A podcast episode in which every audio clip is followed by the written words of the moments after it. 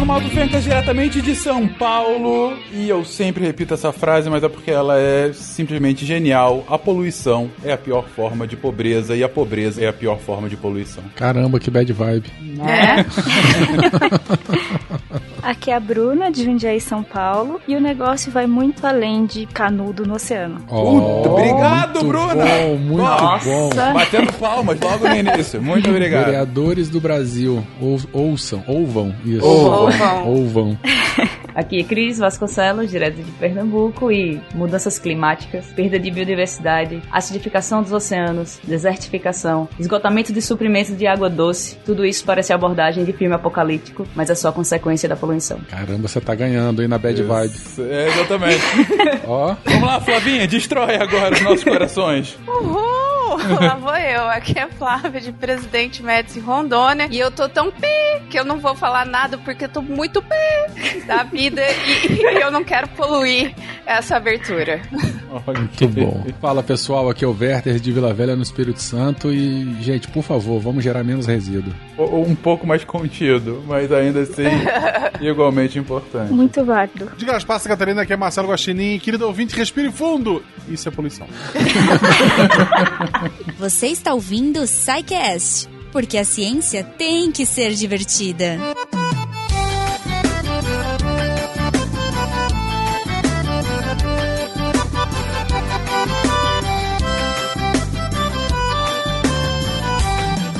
Queridões, voltamos, voltamos a essa série espetacular que estamos fazendo com o apoio da Fiocruz para falar sobre diferentes facetas relacionadas direta ou indiretamente com a saúde, com a saúde pública. E um dos temas mais intrigantes que eu vi quando a gente montou a lista inicialmente, o grupo de saúde havia sugerido, era justamente para falar sobre poluição, porque é um tema que ao mesmo tempo não parece tão óbvio quando a gente vai falar de saúde pública e ao mesmo tempo é extremamente óbvio ao se falar de saúde pública, porque ele engloba isso e muito, muito, muito mais. Bom, já deu pra ver um pouquinho do- da vibe do episódio na abertura, né, gente? E justamente pra começar, queridões, como que a gente pode definir a poluição? Co- Como uma definição mínima? Eu sei que você tem vários tipos, vários alcances e tudo mais, mas se a gente tivesse que definir poluição é o quê? Acho que a definição mais comum do, de poluição é que é um material indesejado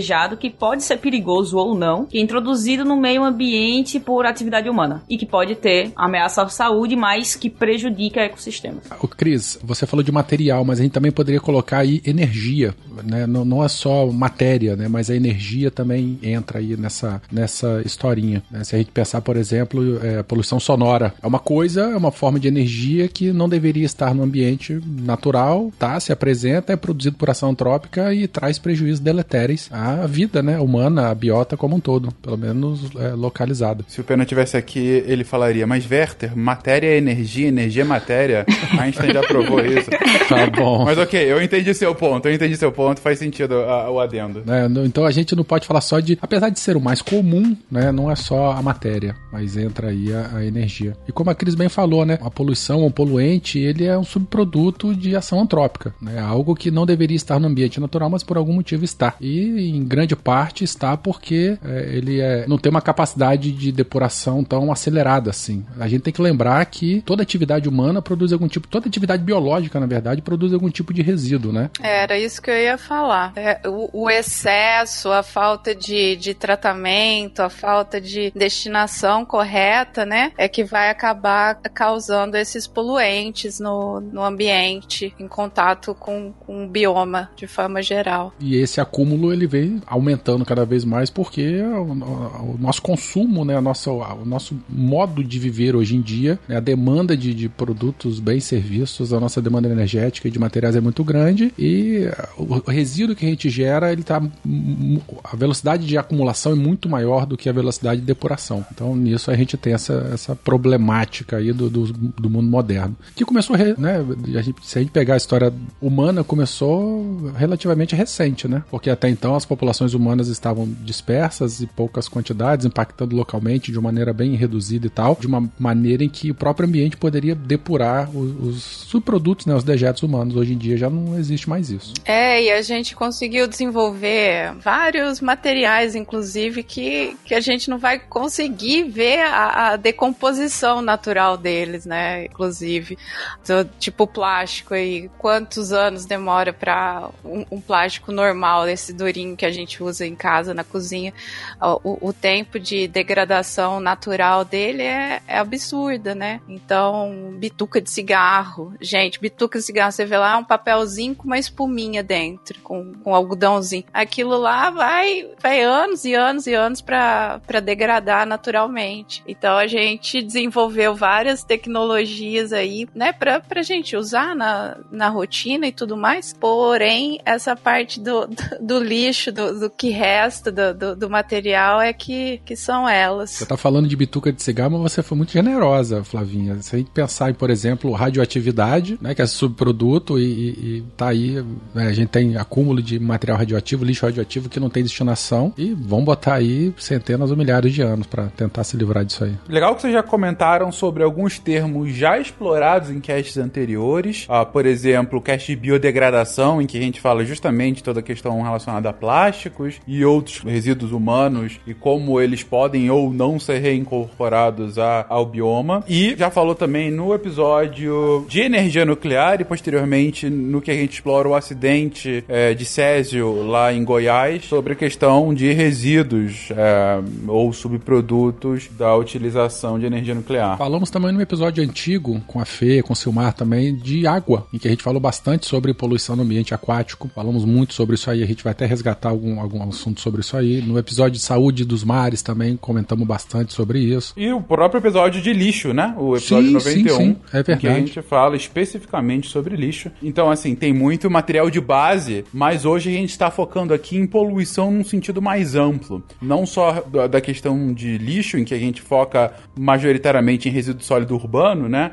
Mas a poluição como algo que englobe mais e seus impactos à saúde pública. E daí eu pergunto para vocês, gente, poluição foi bem definida, poluente também bem colocado, mas as consequências dessa poluição para a natureza podem ser tanto de curto e de longo prazo, ou ambos, não? Pode sim, Fenquinhas, mas antes de falar de curto e longo prazo, eu queria deixar só um dado aqui para as pessoas entenderem o tamanho da conseguirem enxergar a dimensão que o que a poluição causa. Assim como a gente comentou no cast de SUS, que muitas vezes a gente não tem, não enxerga a dimensão do, do que o SUS é, acho que acontece isso também com a poluição, e como a Bruna falou no início do cast, é, vai além do, do canudinho, né? Só para você ter, vocês terem noção, a poluição é atualmente a maior causa ambiental de morte prematura no mundo. Ela é responsável por cerca de 9 milhões de mortes em 2015. Isso é 16% de todas as mortes do mundo, causadas por direto ou indiretamente a poluição. E isso é muito mais do que se a gente somasse as mortes por AIDS, tuberculose e malária, por exemplo. 9 milhões Exato. por ano no mundo. O link, para quem quiser ver esses dados, o link tá, vai estar tá no post. São 9 milhões de mortes prematuras causadas pela poluição. Você diz o quê? A partir de um efeito adverso da poluição, a pessoa acaba. É, direta ou indiretamente a poluição. Caraca, mas é um número gigantesco, isso. realmente, né? Exato. E tem um impacto, isso tem um impacto muito grande na economia. A gente precisa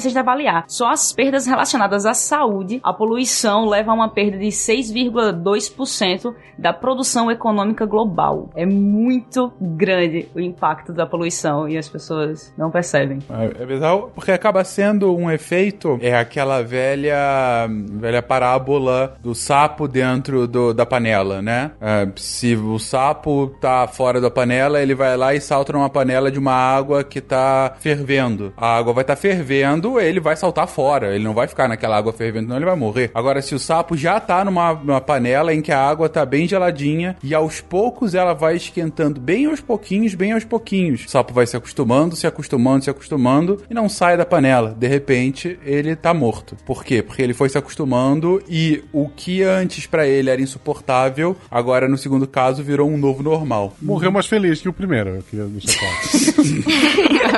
tem, tem, tem dois lados. Tudo. Ok, mas o ponto é, você tá. Vocês.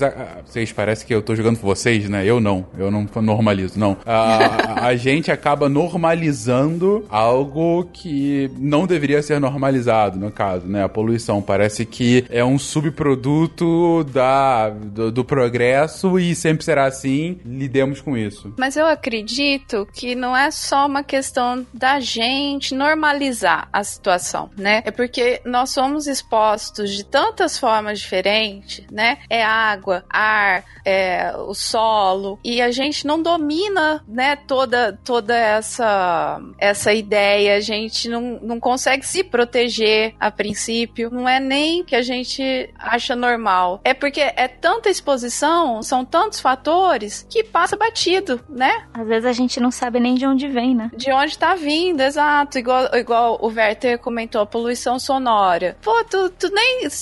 O seu cérebro ali tá tão ligado pra você fazer a sua rotina de vida que, por exemplo, se vocês vierem aqui em casa, vocês vão falar, nossa, que silêncio. Aqui é um silêncio. Porque eu fico dois minutos, eu chego em, São Paulo, meu cérebro já dá e vocês acham normal, entendeu? Então, porque assim, é normal pra vocês. Vai fazer o quê? Vocês estão expostos àquilo ali frequentemente, então não é nem uma questão igual o sapo mesmo, não, não é uma questão que você você controla, ou que você sabe por antecedência, né? O pessoal de São Paulo tava lá quando a água era fria. É bem isso mesmo. Agora já foi. Mas, enfim, e isso puxa novamente a pergunta que eu acabei de fazer, né? Ou seja, a gente consegue identificar que tem poluições ah, que acabam tendo consequências sentidas no curtíssimo prazo ah, e outras mais no longo prazo e às vezes se mistura, não é? É, você falou uma coisa de se mistura. É, eu queria comentar um assunto aqui, porque é, às vezes a gente sabe que tem, estamos sofrendo de poluição, seja ela atmosférica, do solo, da água, do ar, o que for, e, e muitas vezes a gente identificar a causa mesmo dela, né? Como é que nós vamos combater? Ah, tem muito material particulado na atmosfera, ok, temos que diminuir, tudo bem, mas tem que identificar uma causa. É, é muito difícil você ir lá e identificar pontualmente de onde aquilo está surgindo. Se estiver falando de um rio, tiver um, né, um efluente despejando no rio, tudo bem, a gente vai seguindo o efluente, sabe por onde ele, né, qual a origem daquela substância que foi lançada. Mas se a gente estiver falando no ar, por exemplo, pega Cubatão, década de 80, né, com desenvolvimento de polo petro- petroquímico de base, né, aquela região toda Baixada Santista lá e tal, com aquele monte de empresa, como é que você vai dizer que empresa, né, é, é, que material particular está vindo de que empresa? Se você não fizer um trabalho pontual, né, monitorar cada empresa e tal, é muito difícil, porque as fontes elas são muito difusas. né? Então trabalhar com isso é muito complicado. É, e como é que você faz o monitoramento in situ, né, de cada empresa numa época, vamos botar lá na década de 80 que a legislação tava, desculpa, né, a expressão, mas tava cagando para isso. A gente foi- ter as primeiras, é, a primeira legislação, né, o pessoal começou a levar mais a sério aí, é recente, não deve ter 10 anos, 20 anos aí que a legislação ambiental começou a ficar mais incisiva no controle desses agentes, né? Então você começou falando aí de exposição e tal e, e comentou essa questão de, de, de né? E eu acabei me, me lembrando, me remetendo a essa situação. Então, em muitos casos, a gente saber a origem é muito complicado para tentar tomar alguma ação corretiva. Não, sem dúvida. E você lembra de uma, uma história famosa que é de Cubatão, né? Gente, pra quem não conhece, pra quem não leu, ou enfim, pra quem não viveu, né? Porque é algo que já tem mais de 30 anos. Não passou as férias lá? É, já passou as férias lá, Flavinha? É, é em em São Vicente Santos, né? Aí tinha que passar por Cubatão, então Mas Cubatão, gente, a partir do final da década de 70, início da década de 80, ela passou por um processo de extrema industrialização, né? Muito de indústria petroquímica, justamente por conta de proximidade de Santos, né? E aí escoamento é fácil por porto e tal. Você tinha uma infraestrutura bacana também perto de São Paulo. Só que você tinha uma produção industrial em Cubatão muito grande. E Cubatão, apesar de ser próximo a Santos e São Vicente, ele fica meio que num vale. E vale, sabe-se que ele tem uma, dependendo da época do ano principalmente, a quantidade de ventos, né? A frequência do vento é muito menor naquele vale. E aí então você começou a somar uma industrialização bem descontrolada numa época que legislação ambiental simplesmente não existia no Brasil e pouco existia no mundo, né? Um lugar em que você tinha uma quantidade de ventos menor do que mais no litoral ou outras cidades de Planalto, sei lá, né? E uma urbanização bem grande. Cubatão cresceu, deu um boom. Em determinado momento da, da, das décadas de 80 até o início da década de 90,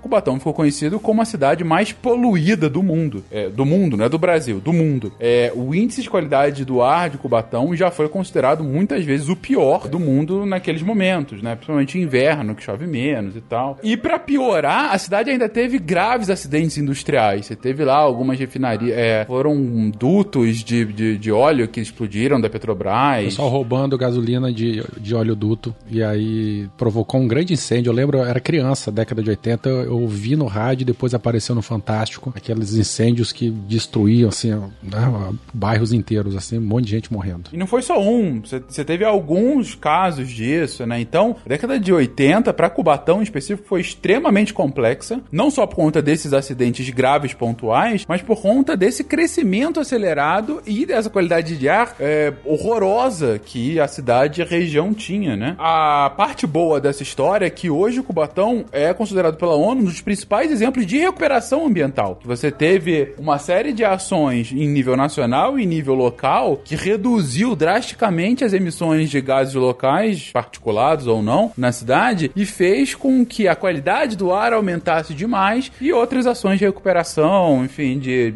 plantio de árvores em locais estratégicos e tal. E hoje, então, o caso de Cubatão é um caso de sucesso, mas também um caso de aviso, né, de precaução sobre até que ponto pode chegar um nível de industrialização desenfreado, que é o que a gente tem visto, por exemplo, em muitas cidades chinesas hoje em dia. É, e, e, a gente não usava máscarazinha naquela época, né? Na China você vê o pessoal sai na rua de máscara e, né? Naquela época era só no peito aberto, vamos cortar esse ar aqui para poder ultrapassar a cidade. Mas essas máscaras chinesas é só engodo, não é, não? Só placebo, é né? É só pra não sentir o fedor tão grande, né? Porque... Aquelas branquinhas, acho que nem o fedor segura, hein? Não, é, é, eu acho que é menos pro fedor, é mais para material particulado um pouquinho maior, né? Assim... Acho que é, é praticamente psicológico, né? É estética. E talvez. Ou estético, talvez. nova moda. Você comentou que Cubatão é um exemplo de recuperação, Fencas. Eu não tá na pauta, mas eu queria aproveitar e fazer um gancho. Teve alguns casts de história da Europa com, com o Will também, com, com o Pena, que vocês comentaram da Inglaterra, desenvolvimento industrial, e, e falou do Tamisa, né? Que ele foi completamente degradado e tal. E hoje o Tamisa e o Reno são rios navegáveis, né? Então eles assim é, resolveram o assoreamento do rio e são rios em que novamente a população pode ter contato primário, pode, pode utilizar água, óbvio, né? Depois de um, um tratamento básico para poder consumir, tem peixe, tem vida aquática. Então são dois exemplos assim muito interessantes na área de ecologia, de recuperação ambiental também que deram certo, de ambientes completamente impactados, né? que rios que no passado eram como o Tietê é hoje. Então tem como, né? Precisa de boa vontade e dinheiro. O Tietê tá quase caminhável. já tá quase caminhável, já tá uma lama grossa lá. Que, que é melhor do que, do que navegável, gente. Não precisa de barco, nada. É bom que daqui a pouco vira pista de carro, né? Meu Deus. O caso do Tamisa, do Reno, do Sena, tem um famoso em Seul, capital da, da Coreia do Sul, uh, que é o. Ah, esse nome é difícil. É o Chongye-chong, enfim, ou algo assim, uh, que também é muito emblemático nisso. A Coreia do Sul teve um puta industrialização aos anos 70 e 80. O rio estava destruído e ele foi recuperado nas últimas décadas também. E tentam ser o espelho para o que poderia ser feito e, sei lá, Tietê, Pinheiros aqui, Baía de Guanabara no Rio, enfim, e outros locais potencialmente aqui no Brasil, né? É, precisa de dinheiro e boa vontade. Sem dúvida alguma. Mas aqui, você tá doido para falar de, de poluição crônica e aguda? Eu tô tentando puxar aqui algumas vezes, mas tudo bem. você já veio com esse assunto aí algumas vezes, a gente só tá fugindo. Isso aí são conceitos que estão relacionados a, ao evento em si, né? Se a gente pega, por exemplo, um grande derramamento de petróleo, que é aquela coisa impactante, né? Visualmente, no ambiente e tal, apesar de verdade, bastante desastroso, aqui isso entra como uma poluição aguda. Né? O evento em si ele é muito intenso, mas ele dura é, relativamente pouco tempo. O tempo de duração dele é pequeno. Então, um, um, o exemplo mais comum aí é derrama, os grandes derramamentos de petróleo, né? Que são raros, por incrível que pareça, são raros, né? Se a gente pegar a quantidade de navio petroleiro que navega aí nos mares do mundo inteiro. Teve um outro evento de, de poluição, também eu acho que foi na década de 80 ou 90, lá em Bhopal, na Índia, em que uma empresa inglesa, por algum erro na, na tua cadeia produtiva lá, liberou um, um, gás na atmosfera que causou a morte de quase duas mil pessoas na madrugada. Então o pessoal estava dormindo, veio a nuvem, a pessoa sufocou, né? Teve o pulmão se encheu de água e a pessoa sufocou dormindo, né? Também é um evento catastrófico, dramático, tudo, mas é agudo, né? E pelo fato de ter sido um, um, um agente, um gás, ele também se, se dissipa, né? E aí a, a, a, letalidade dele diminui com, com o passar do tempo. Então, isso seriam exemplos de poluição aguda. E a gente também tem a poluição crônica, é aquela persistente, né? Da mesma maneira que a gente tem os grandes armamentos de petróleo, como eu falei, apesar de serem raros, mas a gente tem, assim, hidrocarbonetos sendo lançados o tempo todo no ambiente marinho, né? Aquático, por exemplo, nas operações de rotina. Um navio que encosta para abastecer, ou algum navio que está no estaleiro e aí vai fazer uma troca de óleo, vai fazer uma limpeza de motor e solta um pouquinho de óleo e tal. Então, aquele evento que, né, aquele pingadinho que vai acontecendo dia e noite, dia e noite, dia e noite. É, a, a, poluição orgânica, por exemplo, né, os valões que despejam aí nos rios e, e, nos mares, também é um exemplo de poluição crônica. Né? Eles podem ter um, um efeito mais local, mas ele acontece o tempo todo, o tempo todo, impactando mais localmente ali nas, nas comunidades biológicas associadas. Então, esse conceito de crônico e agudo tem muito a ver com a intensidade e duração. Mesma coisa, né? Uma, uma dor de barriga, né? Que aí passa dois, três dias lá, tendo aquela dor de barriga que sai rasgando o intestino todinho. Uma diarreia aguda, né? Daqui a pouco passa. Diferente, por exemplo, de uma doença crônica que persiste durante muito tempo assim também a gente pode lidar com eventos de poluição. Esgoto mesmo, né, Werther? Como forma crônica, né, que a gente vai eliminando aí os dejetos. Era para essa diarreia que o, que o Werther falou, né? Então, a, a, a diarreia é aguda, mas a, a jogar ela pro, pro, pros esgotos e, e cair, desembocar no rio e no mar, ela é crônica, né? Porque hoje eu tô com diarreia aqui, amanhã você tá com diarreia aí, mas é que isso vai sempre indo direto para para os cursos de água que, que a gente tem. Algumas vezes tem até um tratamento prévio, a maioria das vezes não. E, e uma coisa assim, que tanto a poluição, né, pode ser aguda ou crônica, quanto a manifestação clínica no indivíduo, né, seja o animal, seja o vegetal, ela também pode ser aguda. Por exemplo, uma planta, jogar um agrotóxico, sei lá, a mais nela, aí você pode matar aquela planta. Um animal pode morrer intoxicado aí com pesticida e tudo mais. E pode ser crônica também a,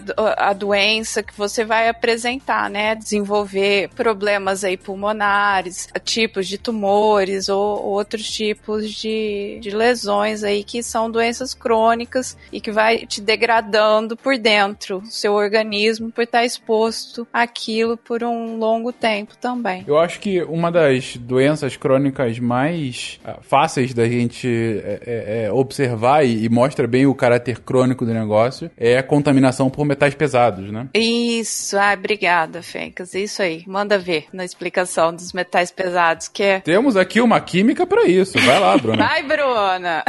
brilha, brilha, Bruna. É que o metal pesado ele vai se acumulando no organismo, né? A gente não elimina. Tem até um exemplo, acho que tá um pouco mais para frente na pauta, que, que é citado aquela contaminação famosa por mercúrio no Japão, em Minamata, que foi uma baía em que eles foram jogando durante décadas resíduo de mercúrio e com o tempo as pessoas começaram a apresentar sintomas graves de, de intoxicação por mercúrio mesmo, né? Os metais pesados em geral, eles causam problemas neurológicos. E, e acaba sendo acumulação justamente pelo que você colocou, né? Como é algo que o organismo não consegue absorver, não consegue lidar com aquilo, ele simplesmente fica aqui dentro, né? A gente não metaboliza porque ele não, ele não participa de nenhum tipo de reação nosso organismo e ele fica ali só causando danos. Inclusive, quem fuma tem bastante metal pesado no cigarro.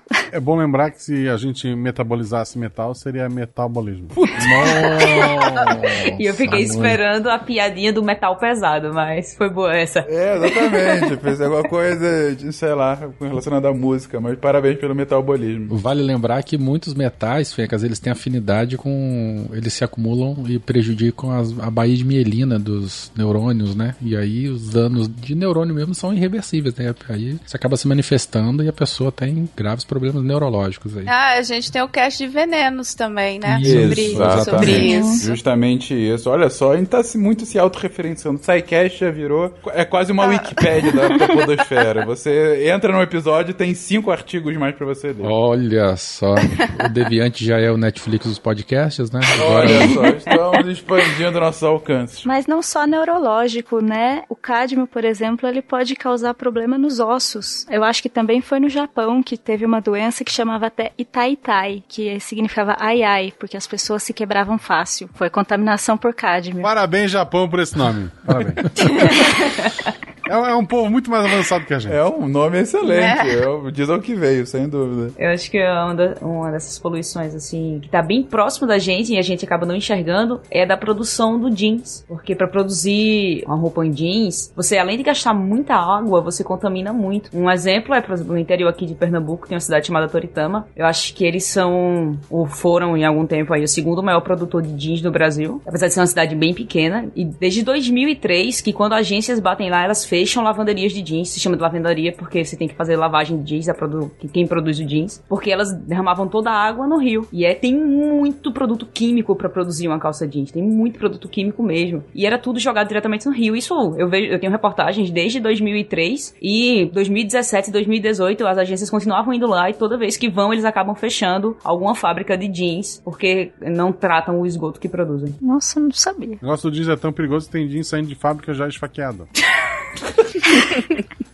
Cris, você falou que isso 2003, né? Uh, mais ou menos, nessa época. Só pra gente ter uma ideia aqui. O CONAMA, né? O Conselho Nacional do Meio Ambiente, ele tem uma resolução. Ela é um... A CONAMA 357. Ela é de 2005. Então ela foi praticamente o primeiro marco legal, assim, que delimita, define, né? O que é água doce, o que é água salgada, o que é água salubre, o que é um efluente. E, a- além do mais, ela quantifica valores, né? De referência. Então, por exemplo, além de, de por, água doce, aí tem água de contato primário, água de contato secundário, é, água potável, água isso, aquilo. Aí para cada categoria e tipo de água, ela delimita valores máximos de elementos químicos que podem estar presentes. Então, por exemplo, essa Konami é de 2005, né? Então é, é- muito recente a nossa legislação específica assim para corpos hídricos, né? Tanto de água doce quanto de água salgada. Então você está falando de uma coisa de 2003 que foi é, ontem praticamente, só para gente poder ter uma noção aí da, da esculhambação aí que é a nossa, não é esculhambação que é a nossa legislação, né? Mas um pouco o caso que o pessoal faz ou fez, né, com, com os nossos sistemas naturais. A legislação, eu acredito, depois de feita, ela é bem, bem boa. Sim, sim, sim, ela delimita muito legal. É, porém, o negócio é a aplicação dela, né? Como eu falei, tipo, 2017 as agências continuam indo lá e continuam fechando fábricas, né? Pois é. Pessoal, pois é. O povo não aprende. Mas relaxa, Werther, que a solução encontrada foi fechar todos os conselhos, então não vai ter mais Konama. Ah, é verdade também.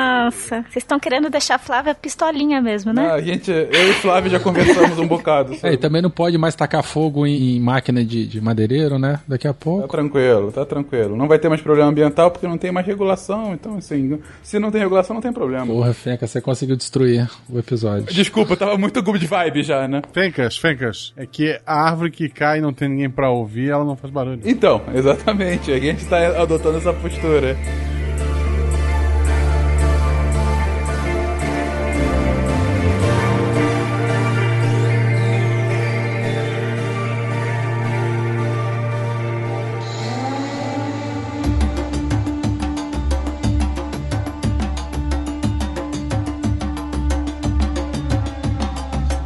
Falando sobre a questão de poluição crônica, eu acho que a gente já comentou, tava tentando lembrar em qual cast que a gente falou dessa história, que foi a, a história que começou, e também já voltando aí na, na questão de legislação ambiental, né? Ah, que foi a história do, do início da- das legislações ambientais ao redor do mundo, que foi a, a grande poluição de Londres dos anos 50, né? Ah, e a gente teve alguns casos aí relacionados, mas que tem muito a ver com o que a gente está mencionando. É, foi até retratado na série ah, The Queen da série. Eu nunca lembro do nome dessa série. Aquela que fala a história da, da Elizabeth. The Crown. The Crown, obrigado. Já foi melhor nisso, hein, Cris?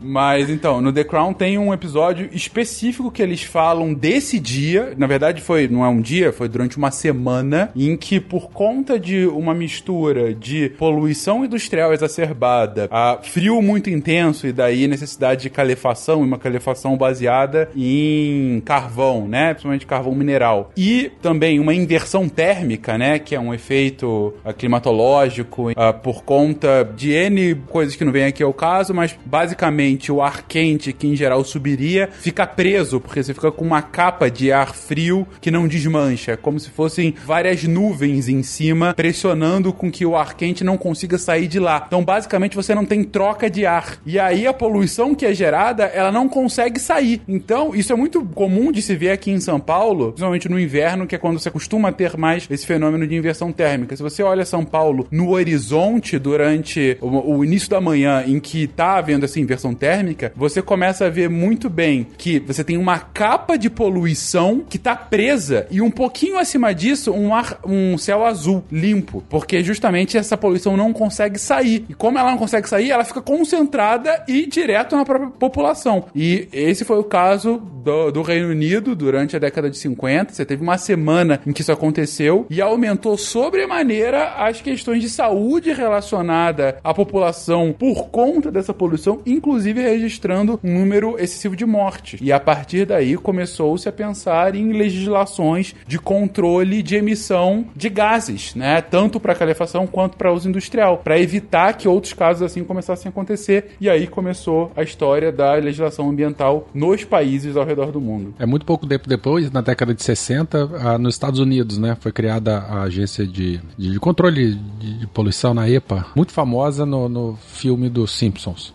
Desenho, na verdade, né? As soluções lá para Springfield. Foi um marco bastante interessante porque a partir então da década de 60 eles já definiram né, alguns elementos à base de chumbo, é, O3 lançados na atmosfera e definiram né, o que tem que ser monitorado e quais os limites aceitáveis para isso. Isso também serviu de base depois para legislações aí em outros países, inclusive no Brasil. E aí eu já eu tô aqui monopolizando, gente, mas isso são coisas que eu estudei. Deixa eu contribuir pro cast, por favor. É... A gente deixa. Vai lá. Fica é. à vontade, Fenka. Obrigado. uh, e a criação da EPA, Werther, é, é, interessante porque também é a história de como uma merda gigante faz o governo se mexer. Depende de onde, de que governo, né? Tá pensando a mesma coisa. Excelente.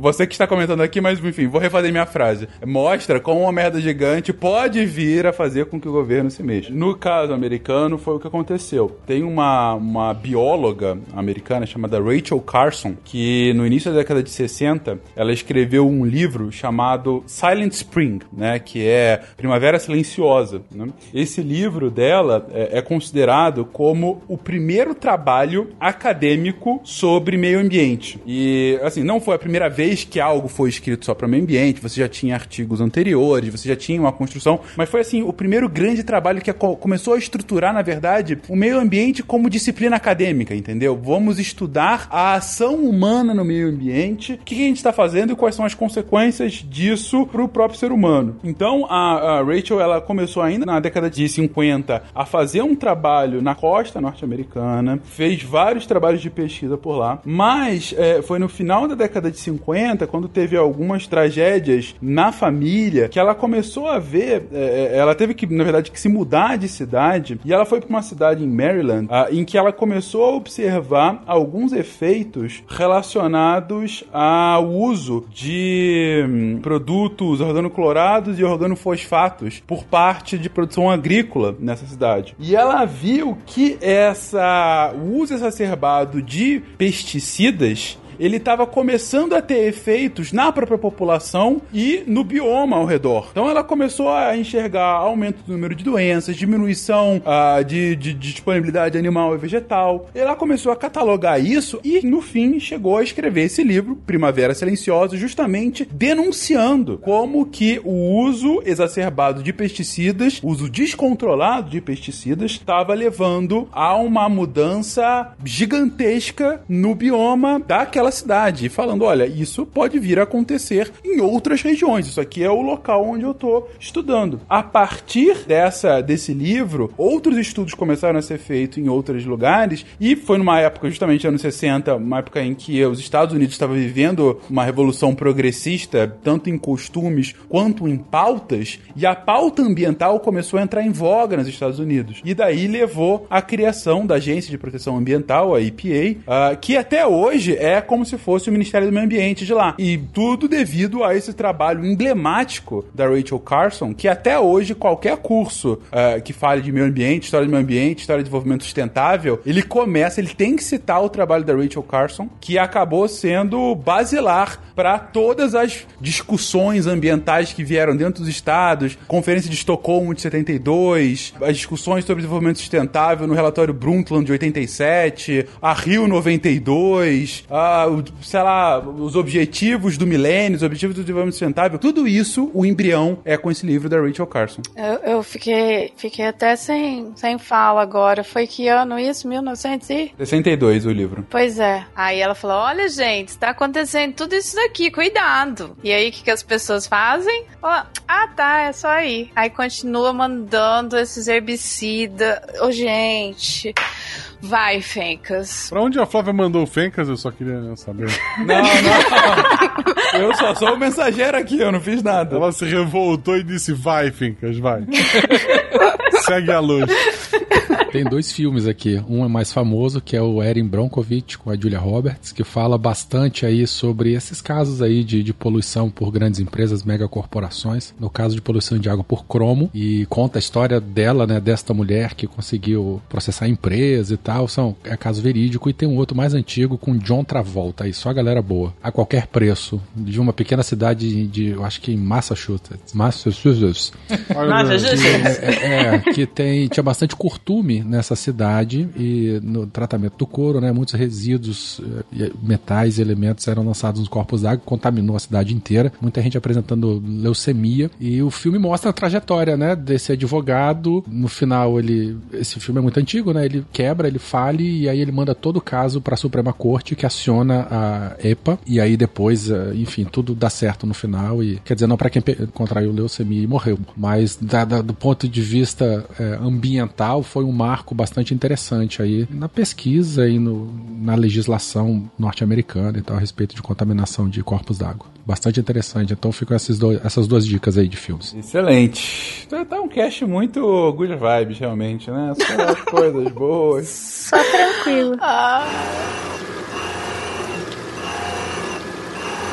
Gente, a gente já falou de alguns tipos de poluição aqui, né? A gente já falou, bom, acabei de comentar sobre poluição advindo de efeitos de agrotóxicos. Estávamos falando sobre poluição industrial, né? Poluição do ar por conta de lançamento de, de gases tóxicos locais, globais. Mas que tipos de poluentes a gente já consegue catalogar, né? O que afinal que polui o nosso ambiente? Bom, a gente tem algumas categorias de poluentes, né? Que seriam os bio biodegradáveis, facilmente dispersáveis, conservativos e o resíduo sólido. É, o próprio nome a gente já consegue, né, pelo, pela própria categoria, a gente já consegue pensar mais ou menos em quem é quem. Os biodegradáveis são aqueles que são degradáveis né, é, é naturalmente por ação de fungos e bactérias e processos biológicos e tal. O exemplo mais claro ou mais fácil de entender isso aí é o próprio esgoto doméstico. Tanto é que, se lançado no ambiente é, e esse ambiente não esteja saturado, em alguns casos, o, próprio, os próprios sistemas ecológicos eles têm a capacidade de depurar isso aí e limpar o corpo d'água, por exemplo. Né? Agora, se a carga de lançamento desses esgoto doméstico for muito grande, aí vai saturar, vai trazer uma série de outros problemas, como eutrofização, como diminuição de, de oxigênio na água, diminuição da, da, da, luz, aumento de turbidez, causando uma série de consequências ambientais aí. Tem uma, uma questão aí que lá em Viçosa a gente estudou isso. É, tem uns tipos, por exemplo, porque o pessoal gosta de, de usar dejeto dejeto de, de suínos ou es- esterco de aves para fazer adubação, né? O mesmo é, os rejeitos de, de curtume, o pessoal achou legal usar para adubar a terra. Ah, por exemplo, o dejeto de suíno, a carga parasitária dele, a, a carga bacteriana, desculpa, dele é tão alta que se você adubar um pasto com, com esse, esse fertilizante, né, que você vai, vai utilizar ali do dejeto do suíno, do cocô do, do porco, acaba que você contamina o pasto com Escherichia coli, com salmonella, com o que sair nas fezes do, do animal. Então, assim, não dá para usar todo tipo de produto que é biodegradável, mesmo que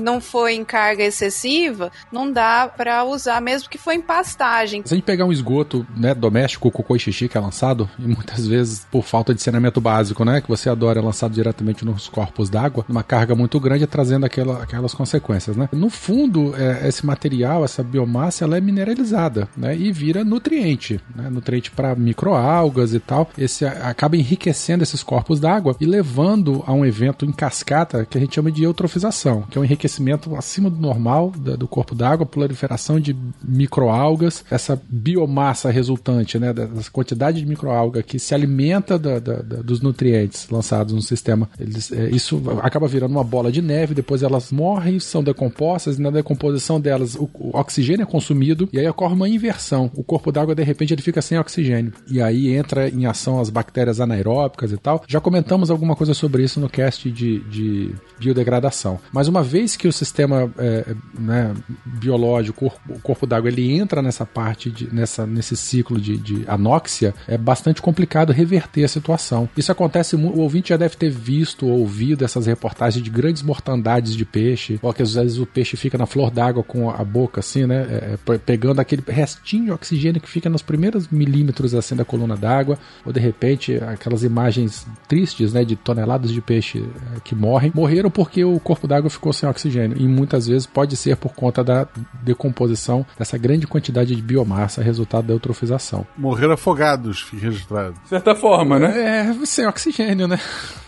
tudo, bem. Então isso pode ser causado pelo lançamento de esgoto doméstico, mas olha só também que interessante, pode ser causado por- pelo uso indiscriminado de fertilizante, né? Então nas zonas rurais a pessoa usa muito fertilizante na, na, na tua lavoura, chove, a água ela vai carrear esse nutriente para o corpo d'água e o fertilizante é nutriente também. Ele também pode causar eutrofização, né? Então assim a fonte é diferente, mas a, a consequência para o ambiente natural é o mesmo. Isso acontece em rio, acontece em lago, acontece em mar, principalmente em estuários, em baías, onde a circulação é um pouco mais fechada, em que ocorre o acúmulo dessa, dessa quantidade excessiva de nutriente. Em situações muito graves, né, a gente pode ter é, fitoplâncton, é, dinoflagelados, que produzem toxinas. Então, também podem liberar toxinas na coluna d'água e os bichos vão morrer intoxicados né, por, por, por- por outras substâncias químicas. Então isso aí entra na categoria de poluentes eh, biodegradáveis. A gente tem né, outra categoria que seria aqueles facilmente dispersáveis. São agentes poluidores, mas se dispersam de uma maneira, eh, eh, de maneira fácil, não, não sei a palavra exata para isso. Mas assim, eles entram em contato e se dispersam no ambiente, né? Eles, eles atuam longe, né, ou uma distância muito grande de onde eles foram inseridos no, no ambiente. Entendi. Eles acabam tendo uma, um efeito de área muito maior do que um efeito local. E- isso, isso, exatamente. Aí entram aí, né, os hidrocarbonetos de petróleo, né, que é o, o petróleo, a gasolina, diesel, os fenóis, todas as substâncias químicas né, associadas a- ao petróleo. A poluição atmosférica, que a gente já falou bastante disso aí, né, já demos alguns exemplos aí, já falamos ao longo do episódio. E uma poluição que eu não sei se é conhecida de todo mundo, a poluição térmica, né? Por quê? Muitas empresas, durante o teu processo da sua cadeia produtiva, precisa de água. Água para resfriar, por exemplo, caldeira, água para gerar vapor, água para resfriar. A água ela entra como um agente refrigerante de alguma parte do seu sistema produtivo. Então essas empresas elas são instaladas próximos a, corpo, a corpos d'água. Então a gente tem o, o afluente que capta a água, a água faz parte do processo industrial e depois ela é liberada. Então mesmo que ela seja liberada sem uma contaminação por agente químico ou biológico, mas ela vai ser despejada numa temperatura mais elevada de onde da água circundante ali do ambiente. E a gente sabe que a água, quanto maior a temperatura dela, menor a a quantidade do oxigênio, né, do oxigênio dissolvido. Isso é uma, é uma relação inversa. E aí a água que vai ser despejada, ela já vai ter pouco oxigênio. Além disso, a temperatura ela vai estar tá mais elevada, a densidade vai mudar, e isso pode impactar também localmente na, na biota desses locais. Um exemplo de, de poluição térmica bem comum, pra gente não tanto, né, mas na Europa isso acontece bastante, são as usinas é, nucleares, né, que utilizam a água para poder resfriar o ter a circulação fechada, né, da água, da água pesada e a circulação aberta, que ela é utilizada para refrigerar a reação química, física, a reação nuclear lá que, que gera calor para movimentação de turbinas e tal. Sim, sem esse tipo de resfriamento, simplesmente as usinas, elas não aguentariam, né? Elas isso. derreteriam. Na verdade. É, exatamente. Chernobyl foi exatamente isso. Não só Chernobyl, a Fukushima também foi isso, né? Fukushima acabou a partir dos, dos maremotos e das ondas gigantes, você teve um descontrole do processo de resfriamento, né? Na verdade, não só isso, parece que o reator se rompeu e aquela água da circulação fechada, ela, ela vazou para o oceano. A água que realmente fica contaminada com, com a radioatividade, ela entra em contato direto no, no com o gerador. Ela circula pela parte interna do gerador. E assim nasceu Godzilla. Foi daí que nasceu Godzilla, ou, ou vai nascer. É. Aí, olha só, Fecas, aqui tem um, exemplos aí de poluição atmosférica que eu acho que é o mais comum de todo mundo aí, né? Aí podia... Pum. Pum. É o mais comum de todo mundo, exato. Além do pum, qual? Eu queria citar um exemplo que eu vivi bastante na minha época de faculdade, que eu morava numa cidade que era rodeada por usinas de cana de açúcar. E a cana de açúcar, hoje em dia é, existe uma legislação, está sendo diminuída aos poucos, mas para se colher a cana manualmente, o costume é queimar. E a queima da cana libera uma quantidade muito grande de material particulado. O índice de doenças respiratórias nesses lugares é muito grande. Eu, como uma pessoa que tem sinusite e rinite e todos os ites, eu, eu sei bem como é que foi nessa época. Sabe aquela coisa de você não poder deixar a janela aberta, que você chegava na sua casa tava tudo preto? Mas, mas o cheirinho era doce, pelo menos? Não, pior que cheiro é horrível. cheira vinhaça, que é um subproduto que cheira muito mal. Enfim. Mas isso aí já é na, na, na, na produção da, da, da, cana, né? É. O vinhoto, né? É o produto final. Mas eles jogam um pouco na, no solo também, porque é fonte de potássio, é. enfim. A, a, cana é terrível, a cadeia produtiva, porque você bota fogo, então você tem toneladas de CO2 lançado na atmosfera. Depois você tem uma chuva de cinza, né? Dependendo do vento. É uma chuva de cinza mesmo. Bicho, é um horror aquilo. E aí tem todo o cheiro do vinhoto também, que, que é o subproduto que eles liberam no ambiente. Aqui em São Paulo tem uma, uma legislação e a ideia é fazer uma diminuição gradativa. A gente está no meio do processo. Eu até vi algumas notícias, mas assim, deram uma amenizada em algumas coisas, deram uma adiantada em outras, mas teoricamente em áreas em que é possível mecanizar, que você não tem uma inclinação muito grande, é para a gente estar tá em 80% da área plantada já não ser é, queimada mais antes de ser cortada e sim ser uma colheita mecânica. Em casos em que você tem uma inclinação, ainda vai até 2031 o prazo. E, bom, a gente sabe como é a legislação no Brasil, né? Uns fazem vista grossa aqui, outros fazem vista grossa ali. Os outros nem vista fazem. Exatamente. Eu vi algumas coisas de que em alguns lugares tem gente conseguindo umas brechas, mas também vi algumas usinas que até assinaram um, um protocolo e estão recebendo uma certificação de que elas realmente estão mecanizando tudo. Então tem um pouco de tudo, assim. Deve ter dado uma melhorada. Mas aí a gente está conversando de partículas no ar que elas são visíveis a olho nu, né? A gente tá, enxerga, fica aquela chuva de cinza mesmo, mas existem inúmeras partículas assim que não são visíveis e é exatamente para essas partículas que a, os habitantes da China utilizam aquela máscara que a gente tinha comentado lá no início, que pode resolver para muitas doenças, mas ela impede a que você aspire essas partículas que são maiores dá para a máscara captar, mesmo que você não consiga enxergá-las. Eu queria só fazer um, um adendo aqui da, da questão da, da, cana, porque o pessoal queima a cana é simplesmente para poder melhorar é, o processo de colheita dela, né? Colheita manual, né? É, colheita manual, exatamente. que já é um problema social. Isso, exatamente. queima a cana para a pessoa poder, né, o boia frio poder entrar dentro da lavoura, ter espaço espaço para poder cortar e tal, diminuir um pouco a biomassa para ficar só o talo da cana, mas com todos os problemas ecológicos associados. E aí você tem uma, né, uma, uma, uma galera que depende desse emprego, né, o boia fria lá, coitado, que né, precisa disso para poder sobreviver. E aí o pessoal fala da colheita mecanizada, a colheita mecanizada não precisa da, da, da queima. Ecologicamente ela é um pouco melhor porque a, a máquina ela corta a cana, mas a parte aérea dela, que são as folhas, ela vai para o solo, então isso acaba virando uma biomassa, então a composição do solo sofre um pouco menos de impacto, mas uma máquina faz o serviço de quantas pessoas, né? E aí e nem todo mundo, nem todo cortador de cana vai virar um operador de máquina. Então tem um problema ambiental e, e social muito grande aí com relação à indústria da cana que eu não sei como vai ser resolvido. Outra coisa da, da cana, só da folha, ela é cortante. Principalmente se tu tiver suado, ela corta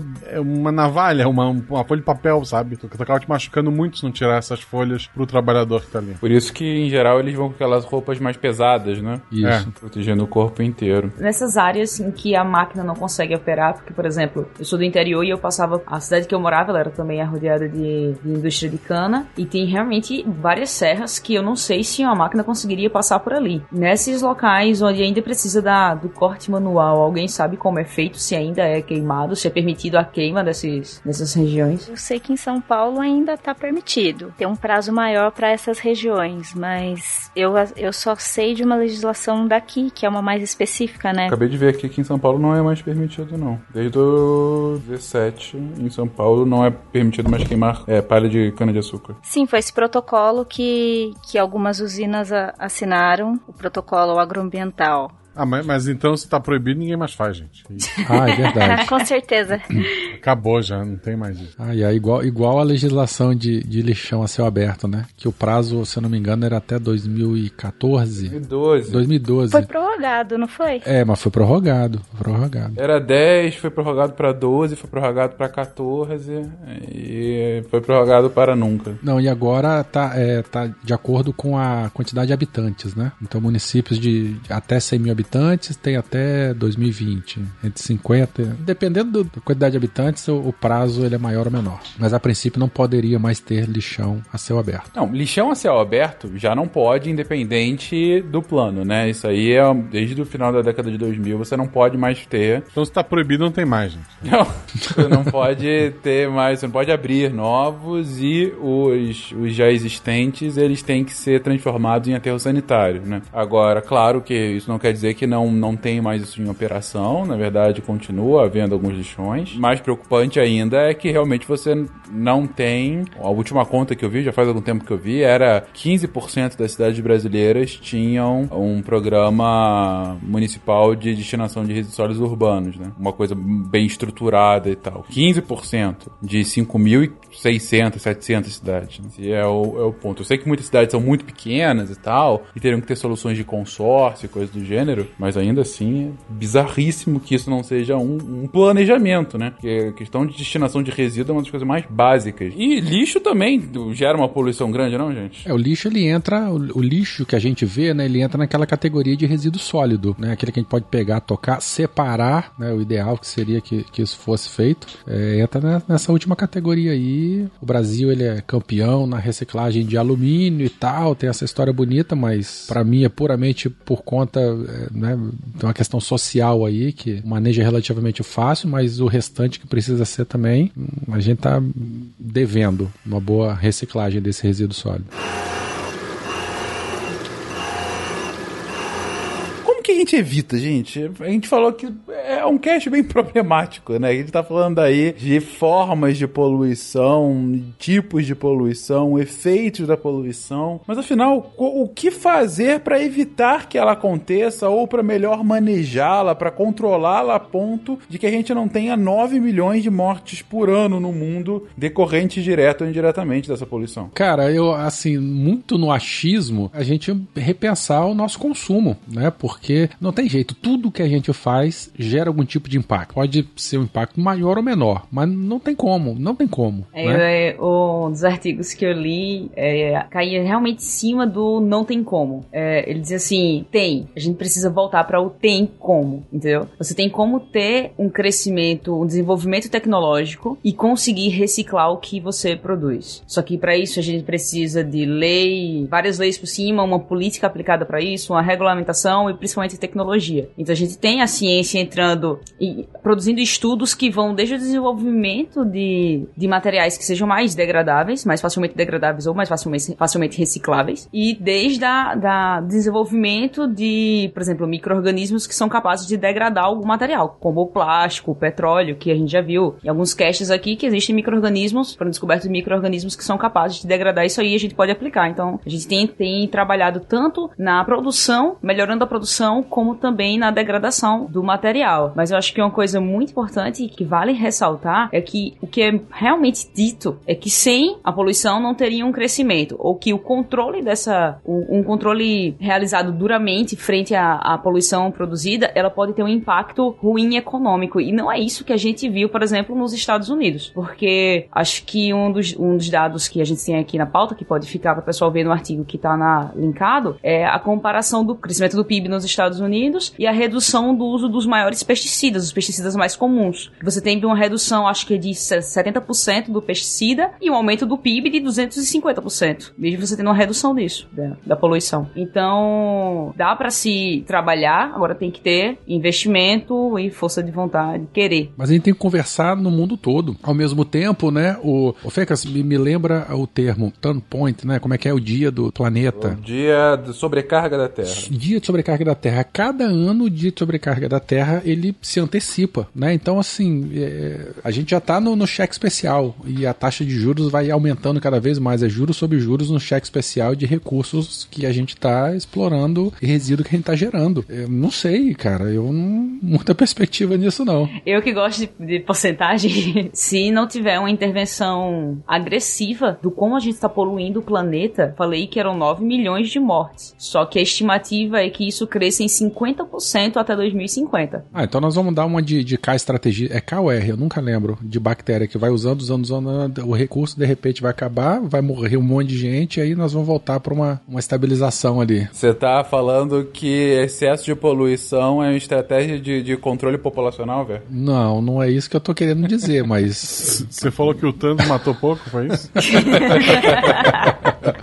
matou pouco, matou metade. Não, eu entendi seu ponto. Mas interessante a sua abordagem, Cris, de tentar mostrar assim, olha, não necessariamente restrições ambientais levam a uma diminuição do progresso econômico, né? É o que você, tá, você quis tentar demonstrar aqui. É, é um ponto, é, você tem argumentos para sim e para não, mostrando que uma maior, uma legislação mais robusta ambiental, ela tende a ser um desincentivador de, de, de crescimento econômico. Há gente que advoga por isso, uh, e outros que falam que é, isso acontece, mas isso vai ser necessário necessário, porque na verdade isso é uma correção de falha de mercado, é, ou seja, sem esse tipo de legislação, a autorregulação não nos levaria a um cenário ótimo, levaria ao cenário que o Werther comentou agora, de, de destruição mútua futura. Eu não falei isso não, oh, eu não falei isso não, eu fiquei você com tá, medo. Você é discípulo de Thanos, todo mundo já te reconheceu aqui. Não, cuidado que tem esses negócios de Homem-Formiga aí, não, não, não, não, não sou dessa vibe não. E ainda aquele aqueles que advogam, como você colocou, que não. Uma coisa não necessariamente está acoplada com outra, e na verdade, esse tipo de regulação ambiental, na verdade, gera novas oportunidades e, e a partir de desenvolvimento tecnológico, inovação, você pode levar, inclusive, a um crescimento diferenciado, mais estruturado da economia sem esse tipo de problema, né? Há consenso nisso? Não há consenso. Há argumentos de um lado para o outro, num debate ideológico muito grande também relacionado a isso, porque É, gente, isso várias vezes quando a gente tá falando de meio ambiente aqui, eu acho que eu já comentei isso no SciCast. Eu lembro, a gente fez um episódio, é, eu fui convidado há lá, alguns meses atrás no Chutando a Escada para falar sobre desenvolvimento e relações internacionais. E um ponto que eu falei lá desde o início eu fiquei repetindo é discussão de desenvolvimento sustentável, enfim, discussão de meio ambiente é uma discussão de desenvolvimento, é uma discussão de economia. Por ser isso, você acaba envolvendo muitos interesses, interesses muito pesados, várias formas. Aqui a gente está falando de poluição, que é uma questão ambiental extremamente relevante, mas muita dentre outras. Mas todas as discussões ambientais acabam sempre envolvendo uma mudança em paradigmas econômicos. Então, ah, soluções relacionadas à, à diminuição de poluição, elas acabam passando, no mínimo, a mudanças de como a gente estrutura como a nossa economia funciona. Seja diminuição de consumo, seja mudança de materiais de que são feitos produtos, seja de reaproveitamento desses materiais, de ganho de eficiência, de aumento de tributo. A gente, num episódio recente do Futuro das Cidades, a gente mencionou, por exemplo, do uso de mecanismos de mercado para fazer com que problemas ambientais fossem sanados. Isso já existe também para resíduo, por exemplo. Você já tem, inclusive aqui no Brasil, algumas ações relacionadas a fazer uma bolsa de valores ambientais. Então, por exemplo, para resíduo, é como se a indústria tivesse, aí assim, chutando, não é exatamente assim que funciona, mas o mecanismo é mais ou menos esse. É como se uma indústria X tivesse um limite máximo de resíduos que ela poderia, ela poderia soltar, ela poderia ter como efluente, enfim, no seu processo produtivo ao longo do ano. E aí chega no final do ano, ela emitiu mais do que ela poderia daqueles resíduos, daqueles efluentes, daquelas, daqueles gases. Aí ela pega uma outra indústria que emitiu emitiu menos do que ela poderia, e aí ela compra créditos dessa indústria, e aí fica equalizado. Assim, eu emiti mais do que eu podia, você emitiu menos, na média a gente emitiu o que deveria, e eu estou te pagando para isso, e esse pagamento que eu tô fazendo para você acaba sendo para mim uma, uma espécie de imposto para que eu não precise pagar no futuro, e um incentivo para você que teve menos emissões do que poderia, para que você continue tendo menos, a fim de continuar vendendo e ganhando dinheiro com isso, né? Bem rudemente é assim que funciona o mercado de ativos ambientais. Funciona para emissão de gás de efeito de estufa, para emissão de resíduos. Crédito de carbono também, né? Tem muita é, essa crédito de carbono, exatamente. É. Crédito de carbono, a lógica é justamente essa, né? A gente chama de cap and trade. Cap é limite máximo de emissão, trade, você faz o, o a troca de, de, dessas emissões sobressalentes. Enfim, mas tudo isso para mostrar de algumas soluções potenciais para a diminuição desses resíduos que, sem dúvida alguma, dessa poluição, perdão, que sem dúvida alguma acaba acaba tendo efeitos nefastos na sociedade como um todo. Palavras finais, gente, pra gente fechar o cast? Thanos estava certo mesmo. Não só estava certo, como Thanos matou metade da população, transformando em quê? Em partículas sólidas, poluentes, facilmente dispersáveis. Olha só, adorei.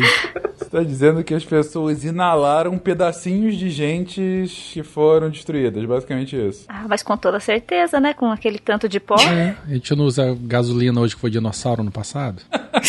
Tá aí, bicho, o ciclo biogeoquímico pra provar. Pergunta é, são metais pesados ou não pesados? O Homem de Ferro era, mas...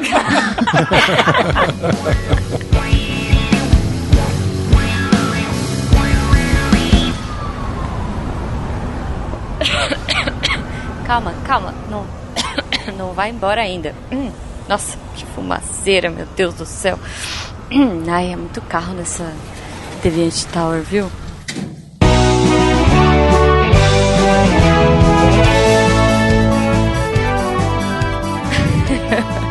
Gente, antes de vocês irem embora, só dar os últimos recadinhos. E aí, pra vocês poderem curtir o fim de semana em algum lugar com muito verde, muito ar puro e longe da poluição. Primeira coisa, se você quiser ficar chique ciência, lembra de entrar lá no Mito Camisetas e procurar as camisetas do SciCast, que estão muito lindas. Tem camiseta, tem casaco, acho que tem caneca, capinha de celular. Cara, tem muita coisa, sério. Entrem lá, Mito Camisetas, o link tá aí no post, mas se você procurar Mito Camisetas SciCast, vai aparecer. E é isso, fiquem chique ciências e ajude a gente a tornar a ciência mais divertida e viável. Falando em viável, eu gostaria de agradecer aos nossos patronos lindos todo o apoio que vocês nos dão. E se você ainda não é nosso patrono, a partir de um real, você pode fazer parte dessa linda família científica maluca e ajudar uh, o SciCast e o Deviante, né, como um todo, a divulgar ciência, a trazer um pouco de luz, a trazer um pouco de conhecimento para esse mundo que tá cada vez mais bizarro.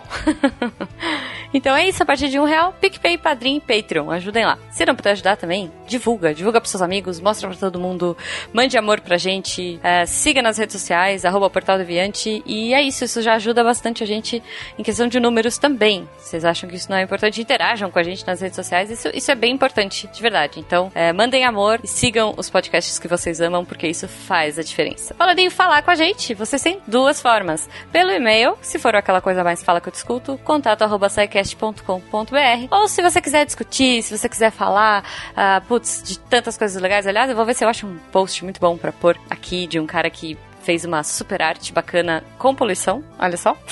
não sei se foi falado no cast, não ouvi esse ainda. Mas se você quiser trocar ideia, você entra no post, comenta, vai lá, deviante.com.br, entra nesse episódio e deixa o seu comentário, sua dúvida, sua crítica, sua sugestão. É, putz, que seu GIF de gatinho ou qualquer coisa assim, e com certeza a galera vai entrar em contato com você, certo? A gente vai conversar, a gente vai trocar ideia, porque dessa forma a gente aumenta a nossa rede de amigos e a nossa rede de conhecimento, certo? Então acho que é isso, pessoal. Um beijo para vocês, um ótimo fim de semana e até semana que vem. Se a ciência não for divertida, tem alguma coisa errada. Tem que ser divertida. A coisa mais divertida que tem é a ciência.